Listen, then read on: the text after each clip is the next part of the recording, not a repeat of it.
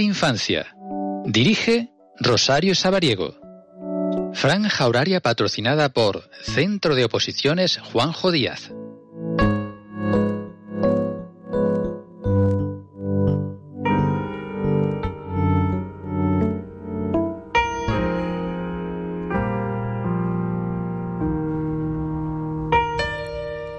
Buenos días, estamos en directo cuando pasan unos minutos de las 10 de la mañana. Hoy 15 de diciembre, Abecedario Solidario 2022 y de infancia, como bien decía esa cuña. Y bueno, a las labores técnicas, José Antonio Ruiz Eliche, hoy tenemos invitados también, viendo el programa en directo. Y bueno, para mí es un placer eh, contar con esta otra experiencia radiofónica. Además, eh, son muchos años ya de Abecedario Solidario, 12 si no me equivoco. Y bueno, deciros que en esta ocasión, cobertura de esperanza es su lema. Eh, los beneficiarios son el teléfono de la esperanza de Jaén y va, va por ellos. Comentaros también que esta radio, este maratón radiofónico que va desde las 8 de la mañana hasta las 8 de la tarde, termina con una gala, una gala benéfica en el aula magna de la Universidad de Jaén a las 8 de la tarde. Todo y par, por y par para Abecedario Solidario 2022, cobertura de esperanza, teléfono de la esperanza, Jaén.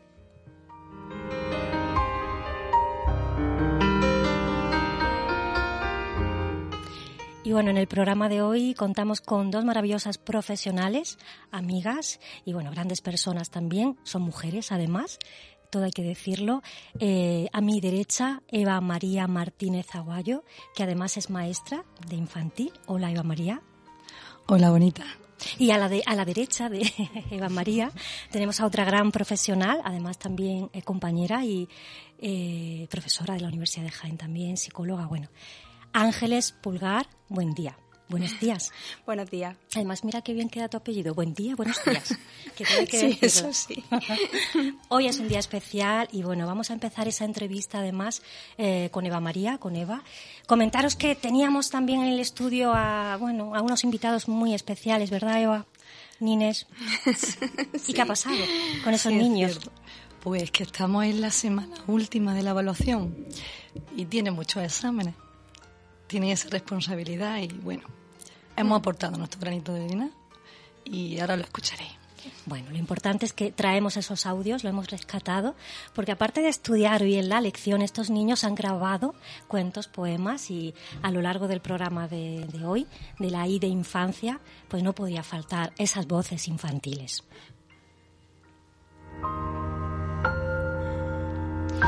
¿Y qué decir de Eva María Martínez Aguayo, que es maestra de educación infantil desde el año 2003? Actualmente es maestra en el Colegio Cándido Nogales, licenciada en psicopedagogía, apasionada del teatro, la poesía y desde la infancia le ha gustado pues sumergirse en el mundo de la escritura donde las emociones ajenas y propias son las protagonistas. El yoga, la meditación y el autoconocimiento son sus compañeros de viaje. Con ellos su mochila va ligera de equipaje, nunca mejor dicho. Y bueno, su formación profesional y personal va muy ligada a la inteligencia emocional y a su reeducación. Casi nada. Pues nada, sí, eso es un resumen de, de mi vida en general, sí.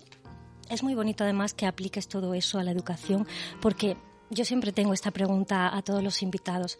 En este caso, ¿por qué se decantan por lo que eligen? ¿Por qué te decantaste por la educación, Eva? Pues una pregunta compleja porque tiene, tiene muchas respuestas. Si nos vamos hacia atrás en el tiempo, eh, la niña que tenía que elegir carrera con 17, 18 años, quería, quería dedicarse y seguir en el mundo de la infancia. Era un mundo para ella mágico, eh, genuino, auténtico. Y ese mundo, seguir perpetuándolo, era, era un sueño, era un sueño. Y luego después, cuando esa niña eligió la carrera y estudió oposiciones, se dio cuenta que su sueño eh, no solo era ilusión, sino mucho esfuerzo. Y aunque probó las oposiciones, se dio cuenta que los sueños hay que pelearlo, hay que madrugarlo, hay que sudarlo mucho. Eh, luego me enfrenté a ser maestra en clase y mm, había mucha ilusión, sigue habiendo ilusión, pero había un extra, un dosis de realidad. Una realidad en la que mm, a veces cometíamos errores, a veces te decepcionaba, y, y vuelta a comprobar que los sueños se disfrutan, pero también duelen, también duelen. Y ahora la respuesta que te daría la mujer que está aquí delante de ti. que además es maravillosa y muy preciosa. Aquí, esto de la radio, como no pueden verte, pero yo lo digo, luego las fotos que se colgarán en las redes. Además, es una gran mujer y muy, muy, muy bonita por dentro y por fuera. Todo gracias, gracias. Tú eres exactamente igual. bueno. Y bueno, pues la respuesta, como te decía, de, de la, la mujer que está aquí sentada contigo sigue con la misma ilusión de esa niña de 18 años, sigue con esa dosis de realidad y sobre todo ahora estoy muy centrada y espero que esto me dure siempre en cuidarme a mí para cuidar a los otros. Ya muy, me refiero, muy importante además eso. Eh, tanto mis alumnos como mis hijos, como mi marido, como mi amigo. Aprender lo que es verdaderamente importante para enseñar lo importante. Mm, y vivir con emoción, sobre todo vivir con emoción para enseñar emociones. Es mi premisa, lo que tengo en la cabeza. Después de, este bagaje, de este tiempo de, de escuela y de la vida misma. Vivir con emoción para enseñar emociones. Muy bonito.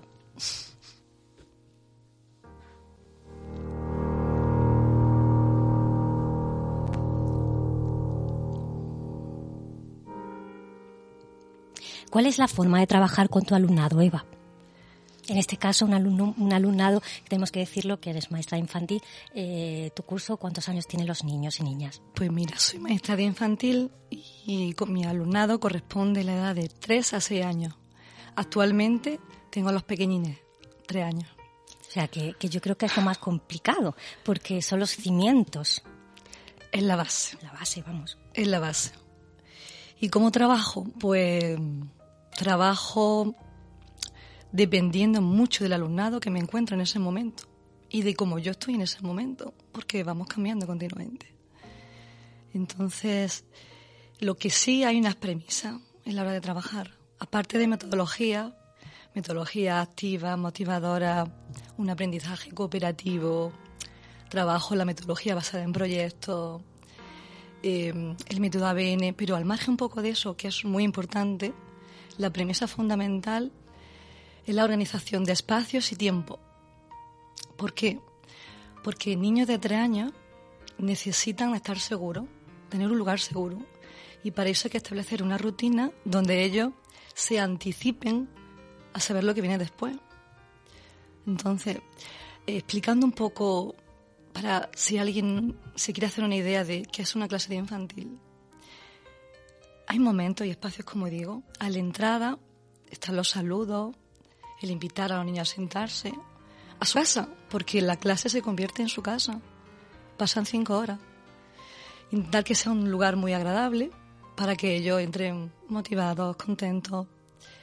Y luego lo invito a un espacio que se llama Asamblea de Comunicación y yo le, he cambiado el nombre. Bueno, nosotros jugamos a cambiar los nombres de todo eh, buscando un significado para los niños. En la asamblea de comunicación nos sentamos alrededor de un porcho, yo le llamo alfombra, y hace poco le cambiamos el nombre, le dije, vamos, pensamos que éramos indios, estamos alrededor de una hoguera que para mí la hoguera es muy importante. Bueno, tengo que aquí hacer un inciso que no le he dicho y me viene muy bien. Alrededor de la hoguera es la sección que Eva María Martínez Aguayo, eh, con la cual y colabora con esa sección en Castillo de Versos. Así que también eh, se ha estrenado hace poquito, ya poquitas, poquitas hogueras, eh, que más que encenderlas las apagamos o las encendemos. Yo creo que las, encendemos en tu sección, encendiendo todo lo que conlleva ello, ¿no? Sí, sí, sí. La hoguera para mí el fuego es muy importante, es muy importante.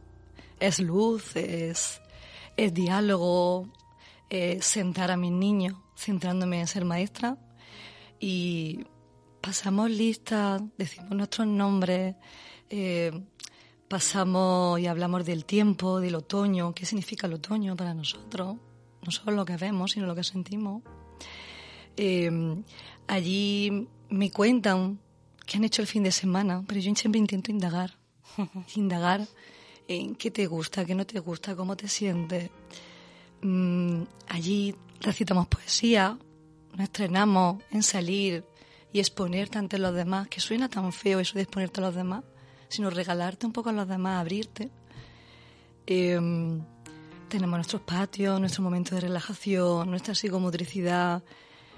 La escuela es la vida, es la vida. Entonces intentamos que en esos momentos de la escuela sean momentos que también pasamos en nuestra vida, trasladarlos de fuera adentro y de dentro afuera. Es muy importante todo lo que hacéis los maestros de educación infantil. Chapo, yo me quito el sombrero, que, la, labor que hacéis en, en las aulas es, vamos, es para aplaudirla, vamos, todos los días. Así que enhorabuena por esa profesión que tienes y enhorabuena por la vocación, que yo creo que tienen que ir unida. Vocación y profesión es súper importante. Claro, claro, la vocación te hace levantarte con ánimo y dar lo mejor de ti, dar lo mejor de ti. ¿Por qué crees que es necesario trabajar la inteligencia emocional en educación infantil, Eva? Y ya que estamos, ¿cómo la aplicas en tu caso? Pues mira, Creo que deberíamos trabajarla siempre, siempre, pero sobre todo en la infancia, como una asignatura obligatoria, prioritaria, para que luego en la edad adulta la sigamos trabajando, pero de una forma más amable y más sana. No llegar a ser adultos enfermos emocionalmente, si estamos hablando de esto. Pero cuando me refiero a asignatura obligatoria, no me refiero a una asignatura como materia, algo aislado, no como un todo que salpica cada cosa que hacemos. Mm, todo en mi aula y en mi vida y en tu vida y en la de todos es emoción, por tanto la inteligencia emocional está ahí, siempre está ahí. Cuando te he dicho que en la entrada yo recibo al alumno, lo recibo con una sonrisa, ya le estoy expresando una emoción y una respuesta que él también me da. Cuando le invito alrededor de la hoguera, lo que quiero es que se sienta en un lugar acogedor, donde haya calor. Protección. Protección, seguridad. Cuando le digo que escriba su nombre o que recite una poesía, quiero que conecte con su interior. Y que lo exprese sin miedo, porque no, no tenemos que tener miedo a nada. Que los miedos se aprenden muy pronto y te bloquean. Entonces, que mi clase em, sea un espacio donde realmente, para resumirlo, se abra te abras sin miedo ninguno para ser como tú eres, como vienes a ser. Y te hace la aceptación, que es muy importante, sobre todo desde esa edad pequeñita, ¿no? Donde se ven diferentes también a otros niños y niñas ya tan pequeños, ¿no? Y es bueno que se acepten con eso que tú dices, que es la inteligencia emocional. Porque cuando se sienten protegidos, se sienten que, su misma maestra le está abriendo las emociones de la vida, qué bonito, ¿no?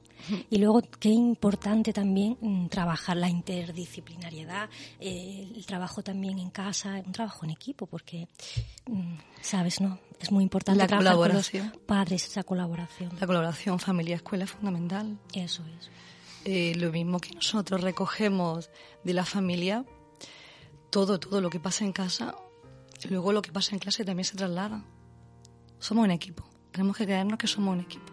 Y como equipo, en tu aula, ¿alguna anécdota que quieras contarnos? Tengo una muy bonita. Pues venga. Tengo una muy bonita.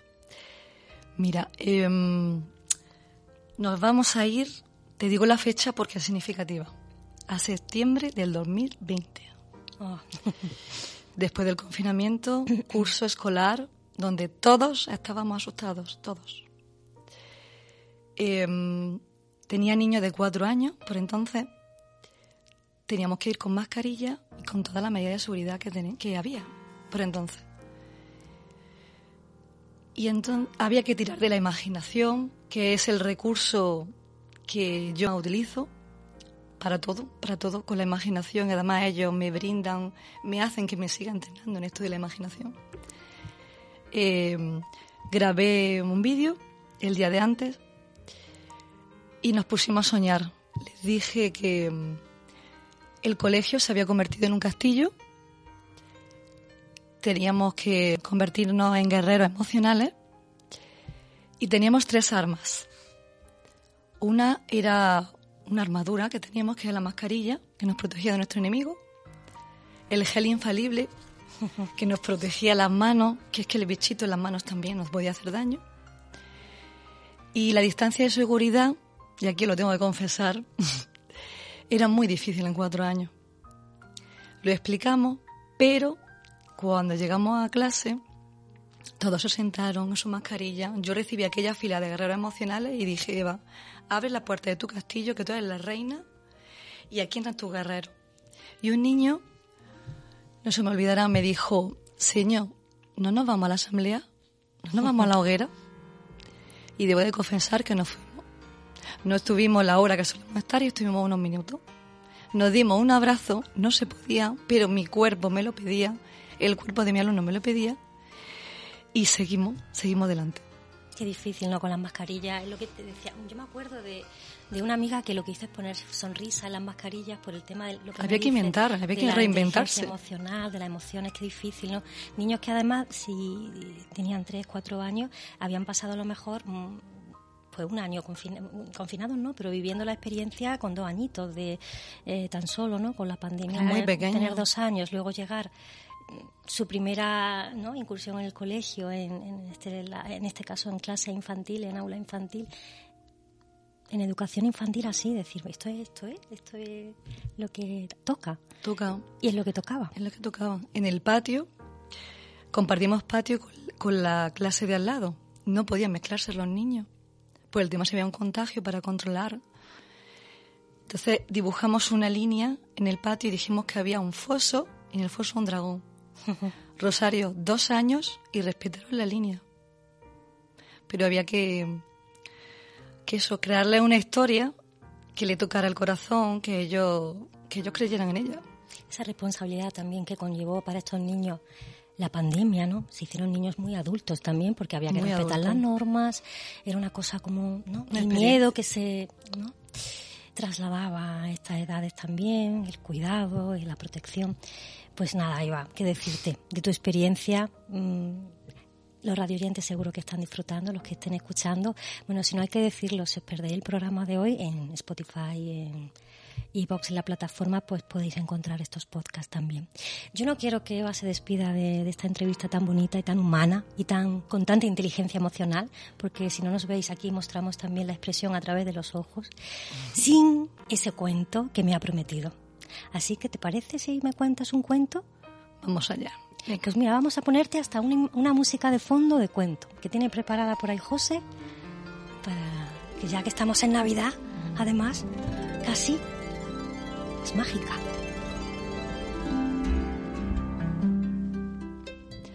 Este cuento es de Ana Llenas y se llama Vacío. En una casita pequeña de un pueblo mediano, sobre un gran cerro, vivía Julia con su familia. Julia era una niña normal y corriente como cualquier otra. Su vida era feliz y tranquila. Pero un día, de golpe, todo eso se fue y ella quedó con un gran vacío. Un enorme vacío. Por él se colaba el frío de él nacían monstruos. Él lo aspiraba todo. Probó a llenarlo, taparlo, borrarlo, para que ese vacío desapareciera. Pero aún se hacía más y más grande. Entonces, un día pensó que solo tenía que encontrar el tapón adecuado. Y la verdad es que le ofrecían tapones de muchas clases había tapones buenos, como salir al campo y disfrutar de la naturaleza, del calor del sol, del sonido de la lluvia, del olor a hierba recién cortada, o sentir el ronroneo de tu gato, o abrazar a un ser querido. Otros tapones eran aparentemente buenos, como buscar constantemente la aprobación del otro querer ser perfecto y el número uno en todo. Había tapones engañosos, como comer chuches y dulces a todas horas. Y otros muy, muy peligrosos, como comprar regalos, ropa, zapatos compulsivamente. Por más que buscaba y rebuscaba su tapón, no lo encontraba. Así que paró de buscar. Qué sensación de vértigo. Después de tambalearse un poco, cayó desplomada al suelo. Se puso muy triste y rompió a llorar.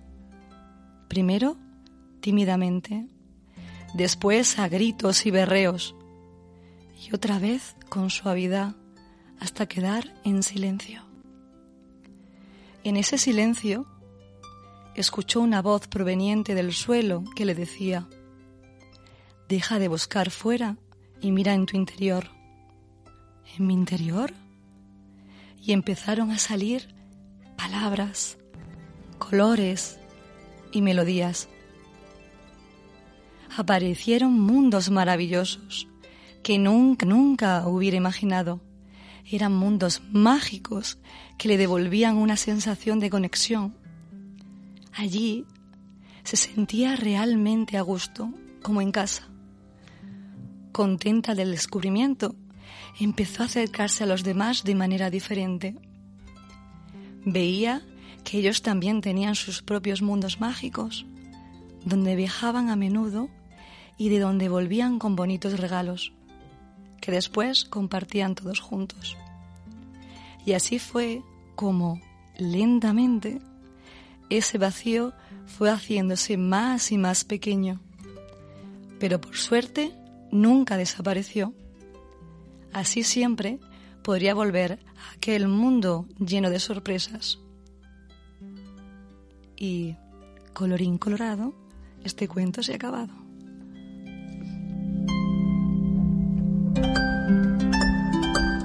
Bueno, Eva, de ese cuento maravilloso con anécdota además, pasamos a otro cuento de un niño muy especial que se llama Iván, que tiene tan solo seis años, que es... Es mi hijo pequeño. Pues vamos a escuchar a Iván. Hola, soy Iván López Martínez, tengo seis años y voy a contar el cuento del lobito bueno. Er, érase una vez un lobito bueno al que maltrataban todos los corderos y había también un príncipe malo, una bruja hermosa y un pirata honrado. Todas estas cosas había una vez cuando yo soñaba un mundo al revés.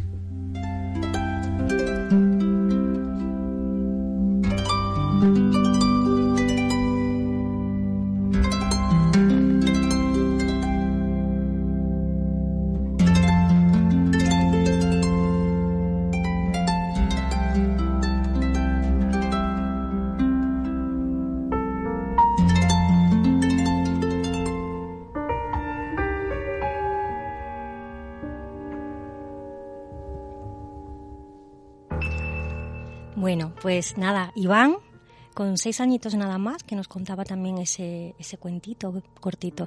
Luego también eh, Lucas, hijo también de Eva, ya con nueve años, pues nos contará otro cuento. Así que hoy estamos aquí regalando cuentos infantiles. Y bueno, mm, seguimos con, con Nines, puedo llamarte Nines. Claro. Ángeles Pulgar, buen día. Pero bueno, para mí es Nines y siempre lo será como, como nombre con mucho cariño que nombro yo a ella. Y bueno, Nines deciros que, que, bueno, su currículum es extensísimo, pero bueno, vamos a unas breves líneas de él. Es licenciada en psicología por el departamento de aquí, de la psicología de la Universidad de Jaén, desde el año 98, la promoción. Uh -huh. Además, doctora cum laude en psicología por la Universidad de Jaén con la tesis denominada Aplicación del modelo BI biopsicosocial de la calidad de vida y el pronóstico en el cáncer hematológico, muy interesante además y muy necesario. Además, bueno, es, está acreditada como psicóloga general sanitaria por la Junta de Andalucía. Tiene experiencia de profesora interina aquí en la Universidad de Jaén, en el área además de personalidad, evaluación y tratamiento psicológico.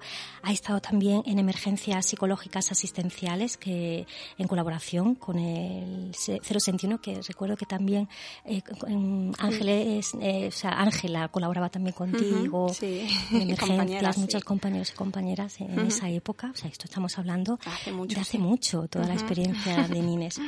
Muchísimas cosas. Deciros también que actualmente eh, psicóloga general sanitaria en consulta privada desde 2020, eh, ya que estamos en la dirección exacta, Nines. Paseo de la estación 25, edificio Gallego 2, cuarto E. Otra vez. Paseo de la estación 25, edificio Gallego, número 2, cuarto.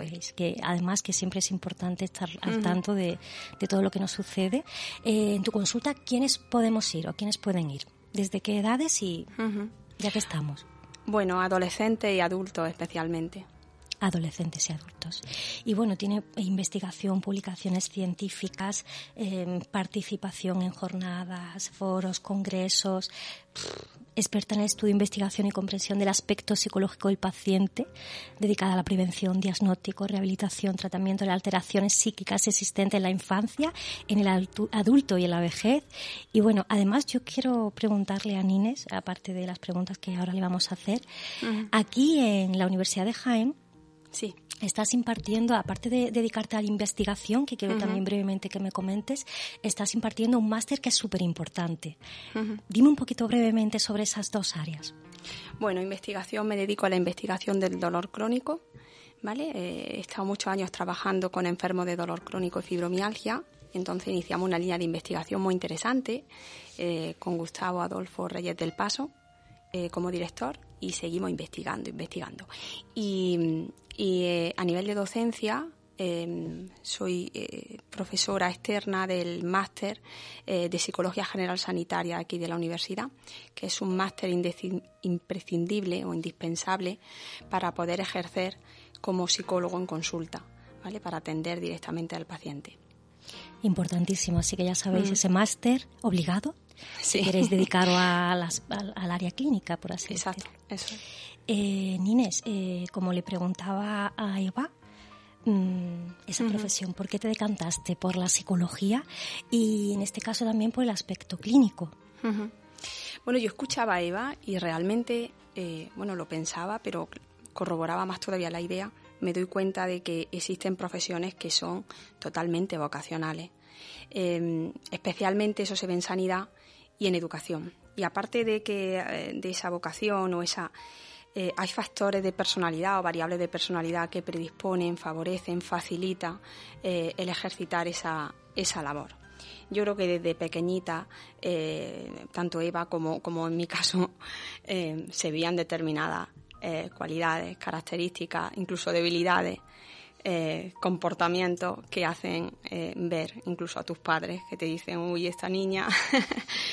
bueno, variables relacionadas a los factores innatos, llámalo así, factores innatos con los que tú, tú naces, eh, tal vez heredados, otros aprendidos, pero sí que es verdad que, que desde pequeñita, pues, sí mostré cierta empatía, capacidad de escucha, acercamiento al sufrimiento humano, sí, sí me solía acercar a la gente que sufría es verdad, eso lo recordaba mucho mi madre, eh, y una tendencia a la, a la ayuda, ¿vale? A, ayudar o a acercarme a la persona que necesita ayuda, por lo menos escucharla y sobre todo acompañarla.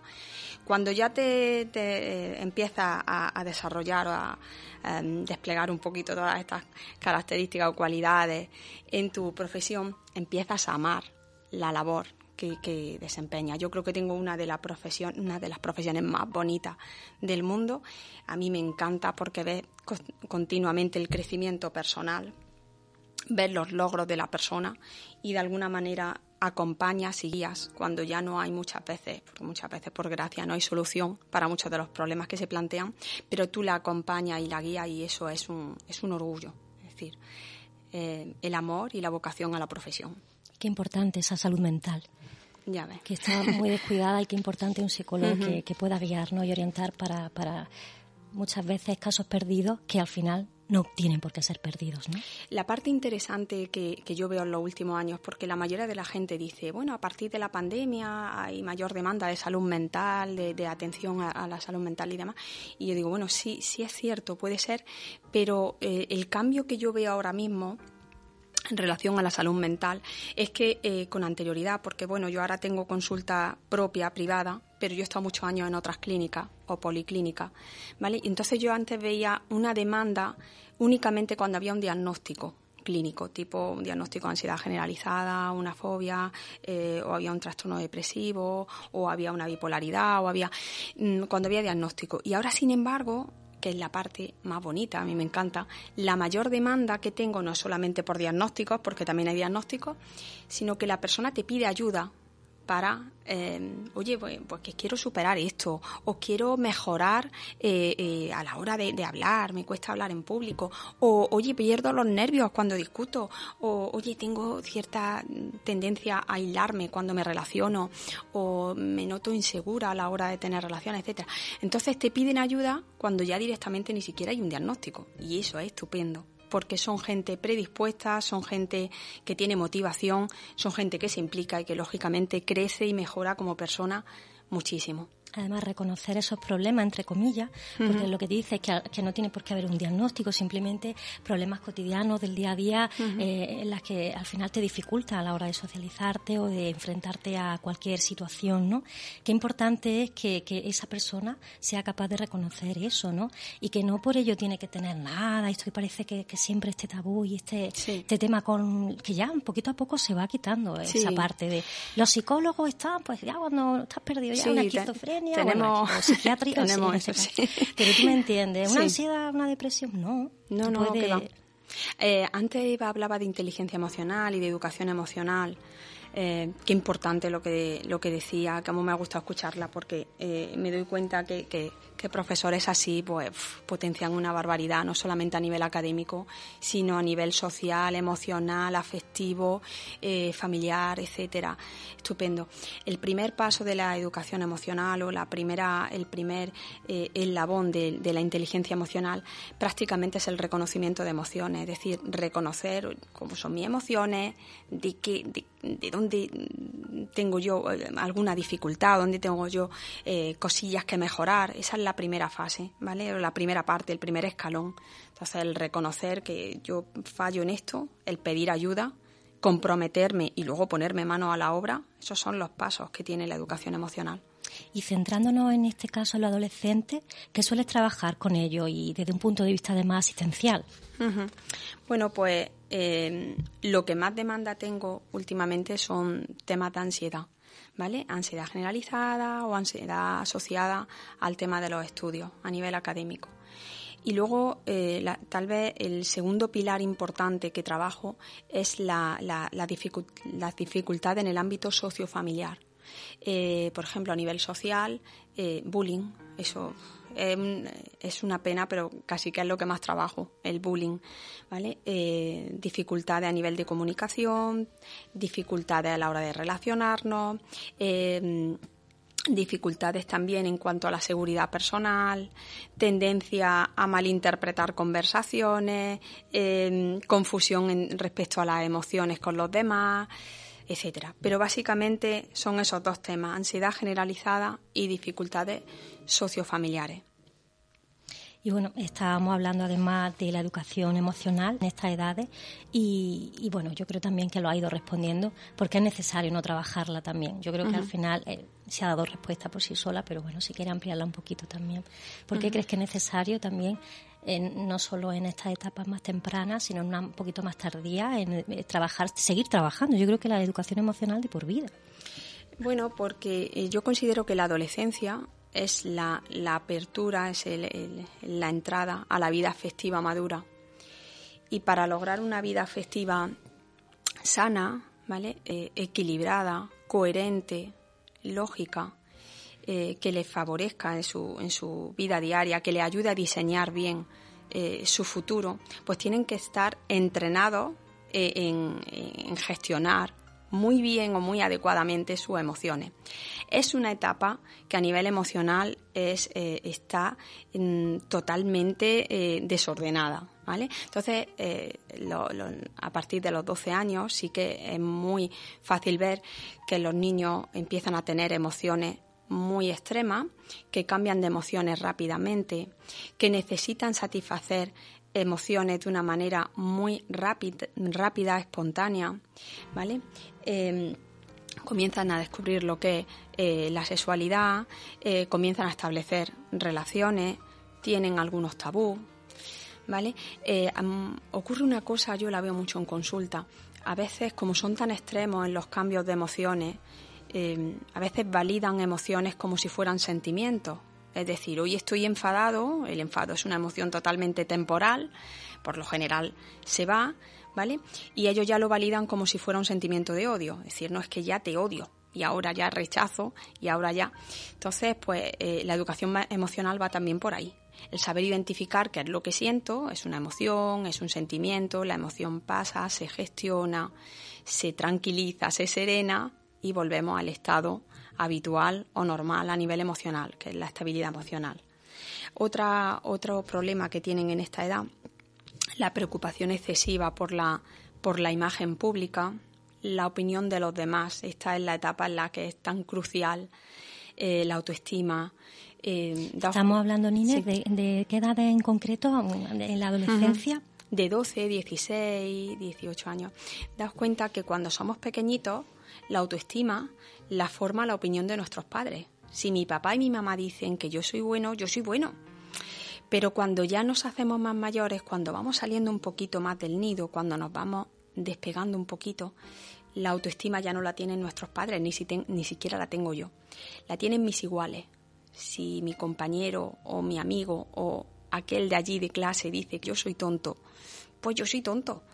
¿Vale? Y eso también con la imagen, con la imagen corporal, porque en esta etapa hay muchos cambios corporales. Entonces, asumir cambios corporales, asumir también el estatus de belleza eh, que se publica habitualmente, es decir, es, un, es una etapa de muchísimos cambios en los que ellos necesitan estar entrenados, preparados para saber gestionar o manejar todo eso, todo ese lío de emociones que tienen. Un auténtico lío, la verdad. La verdad que son edades, tanto infantil como la adolescencia, edades que hay que trabajarlas y que conlleva pues también muchos cambios que más o menos ya, ya me los comentaba Nines. Yo quiero que, bueno, yo sé que, ni, que, que, Nines trabaja siempre con sus premisas, sus frases, y me gustaría que nos hablara de ello porque la verdad es que el otro día me enseñó una frase de porque está muy bonita y, y, bueno, vamos a hablar de ello también. Nines no nos ha traído un cuento, no, yo no. pero no ha traído frases. sí, Mira, hay, una, hay una frase de un escritor americano, se llama, lo tengo por aquí apuntado, Frederick Douglass, ¿vale? Eh, esta es una premisa principal cuando trabajo con, menores, ¿vale? Y la, la, frase es la siguiente, es más fácil construir niños sanos que arreglar hombres rotos. Es así.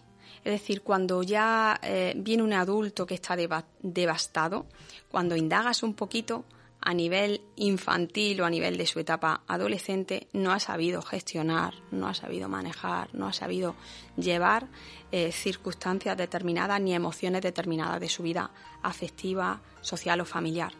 Entonces, eh, yo creo que esta es la etapa cumbre, eh, esta etapa, sobre todo chiquitines, pues como decía Eva, con 3, 4 años, pero a los 12 años que están ya en la puerta de su vida adulta, es eh, una etapa importantísima porque ahí todavía se puede moldear, se puede ayudar, se les puede preparar para todo aquello a lo que se van a enfrentar.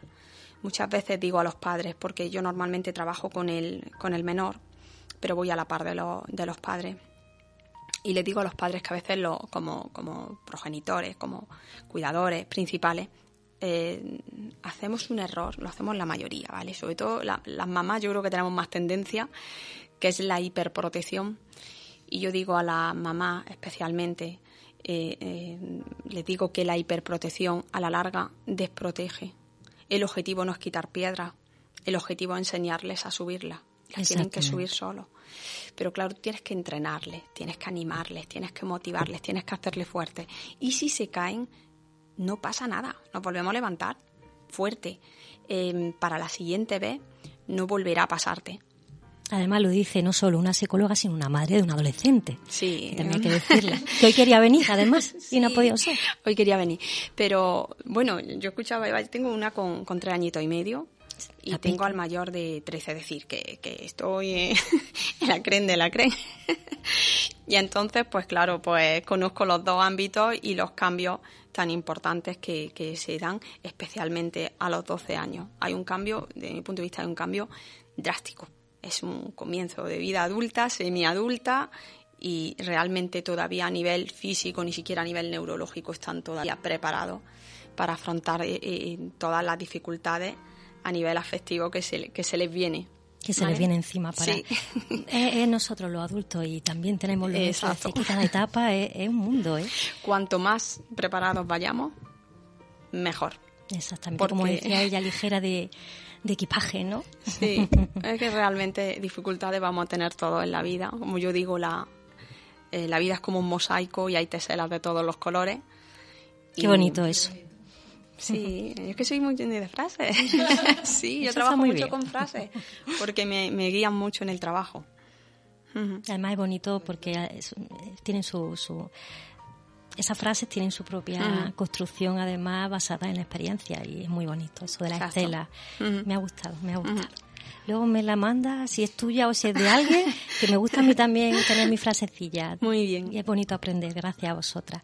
bueno, pues esto ha sido lo que es la entrevista con, con Eva, con Ángeles. Y ahora vamos a escuchar, aquí que estamos tan a gustito las tres, y, y seguro que también vosotros y vosotras, unos cuentos, cuentos mágicos que en este caso, pues eh, no podía faltar el otro hijo de, Eva, es Lucas, de nueve años, y vamos a escucharlo.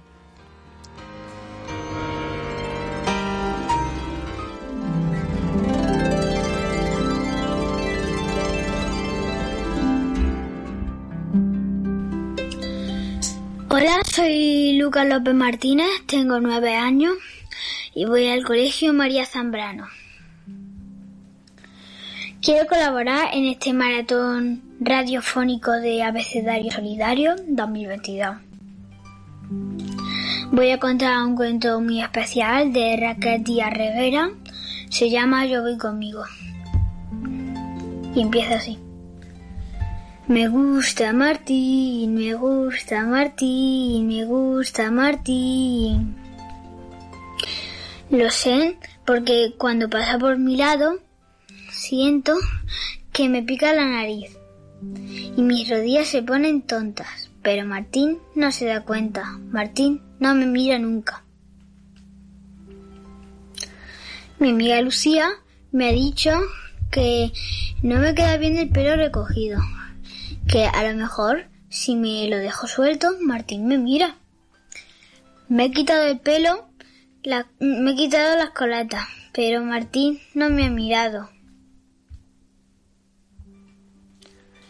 Mi amiga Ana me ha dicho que tal vez debería quitarme las gafas. Que a lo mejor sin mi coleta y sin mis gafas Martín me mira. Me he quitado las gafas, pero Martín no me ha mirado. Mi cabeza empieza a vaciarse de pájaro. Lo veo levantar el vuelo y alejarse. Mi amigo Luis me ha dicho que por qué no pruebo a quitar esa sonrisita de mi cara. ¿Está seguro de que sin mis coletas, sin mi gafas y sin mi sonrisa, Martín me mirará? He dejado de sonreír, pero Martín no me ha mirado. Mi amiga Carla me ha dicho que por qué no pruebo a no tararear cancioncillas de las mías. Quizás sin mis coletas, sin mis gafas, sin mi sonrisa y sin canturrear mis canciones, Martín me mirará. He dejado de cantar, pero Martín no me ha mirado. ¿Serán tus pecas? me ha dicho Lola. Ella piensa que sin mis coletas, sin mi gafas, sin mis sonrisas, sin mis canciones y sin mis pecas, Martín me mirará. Hoy he ido al cole sin mis pecas, pero Martín no me ha mirado. Y no sé a dónde van los pájaros que viven en mi cabeza, pero que sé, que se van lejos, lejos, lejos. ¿No será que hablas demasiado? me ha dicho Marcos. Está convencido de que sin mis coletas, sin mis gafas, sin mis sonrisas, sin mis canciones, sin mis pecas y calladita, seguro que Martín me mirará. Hoy no he abierto la boca en todo el día, pero Martín no me ha mirado. A lo mejor son mis alas he pensado, sin mi coleta, sin mis gafas, sin mi sonrisa, sin mis canciones, sin mis pecas, sin mis palabras y sin mis alas, Martín me mirará. Hoy he ido al cole sin mis alas. Y sin mis coletas, y sin mis gafas, y sin mi sonrisa, y sin mis canciones, y sin mis pecas, y sin mis palabras. Y Martín me ha mirado. Creo que me ha sonreído. Martín me ha visto. Pero ahora soy yo la que no me veo. ¿Y dónde están los pájaros de mi cabeza? Le he dicho a Lucía que me gusta mi pelo recogido. Le he dicho a Ana que me gustan mi gafas. Le he dicho a Luis que me gusta mi sonrisa. He dicho a Carla que me gustan mis canciones. Le he dicho a Lola que me gustan mis pecas. Le he dicho a Marco que me gusta hablar. Y me he dicho a mí mismo que sin mis alas no soy yo. Mis alas son iguales a las de los pájaros de mi cabeza. Ahora sé que yo voy conmigo y me miro y me veo. Tengo alas. ¿Estamos dispuestos a cambiar lo mejor de nuestra forma de ser para gustar a los demás? ¿Vale la pena?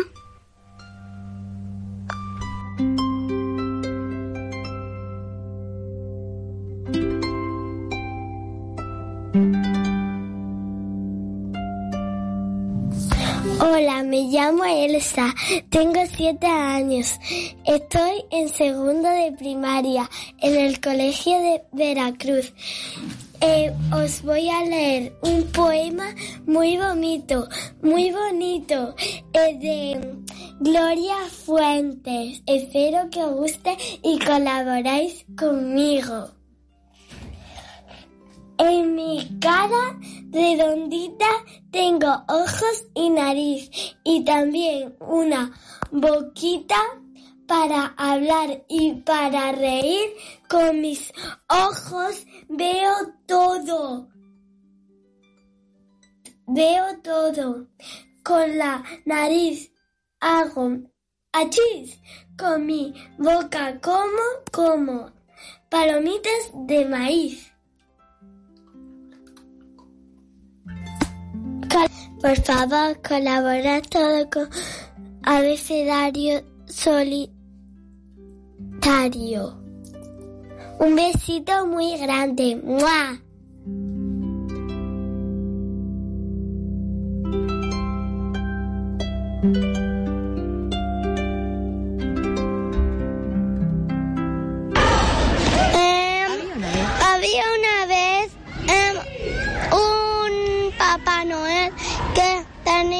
Un, un, un dreno que se llamaba Rudolf. Y que entonces em, era el suelo y lava. ¿Y dónde vivía Papá Noel y el reno Rudolf? Papá Noel y el dreno Rudolf vivían en el Polo Norte, do- donde hacía mucho frío. Oh. Y entonces escucharon un dragón. Y entonces, ¿Tú pudiste conocer a Papá Noel? em, y luego, em, había una niña que se llamaba Nora que le ayudaba a Papá Noel y colorín colorado este cuento se acabado.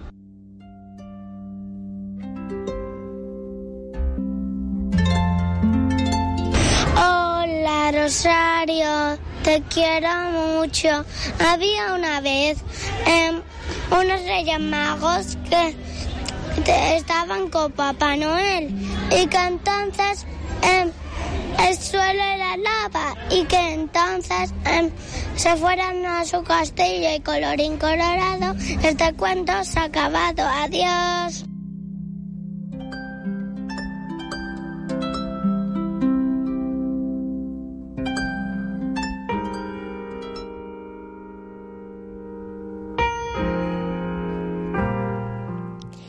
Bueno, eh, Elsa, que han sido la- los- las últimas niñas, y en esta ocasión Nora, que nos ha presentado. que tiene cinco añitos. Desde Málaga nos mandaba su madre esos audios. Ella está aprendiendo a contar cuentos y bueno, los cuenta muy bien también. Pues nada, llegamos al final del programa. Ahora creo, si no me equivoco, que como seguimos con el maratón radiofónico, le toca a la R de reinvención con Anabel Gámez y eh, Víctor eh, Víctor Figueroa, el subdirector de Uniradio Jaén, y bueno, y más invitados, si no me equivoco, ¿eh? Y, bueno, es el, es el programa de, de las 11, que es R de reinvención. Y bueno, mm, muchísimas gracias a nuestras invitadas, eh, a Ángeles Pulgar y a Eva María Martínez. Ha sido un placer teneros en los estudios de Uniradio Jaén eh, con motivo de esta celebración de este abecedario solidario maratón, maratón radiofónico con gala de premios y actuación. Deciros que a las 8 estáis invitadas eh, pues para, para que podáis asistir a esta gala en el aula magna. Aparte de la entrega de premios Abecedario Solidario 2022, pues eh, mm, Almudena Mart nos va a hacer un concierto a piano, acompañada también, y va a ser, vamos, mm, va a ser un disfrute para todos. Así que estáis invitadas y vosotros radioyentes, uniradienses, también estáis invitados. Muchísimas gracias a las dos. A ti, un placer enorme estar aquí. Gracias a ti. Un placer. Y nada, nos seguimos con ese maratón. Muchísimas gracias.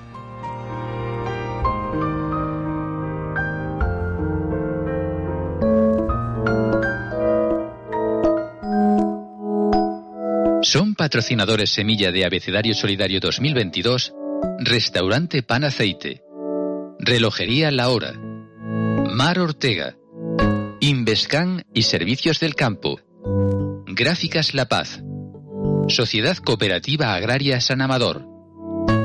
Gracias por cultivar solidaridad.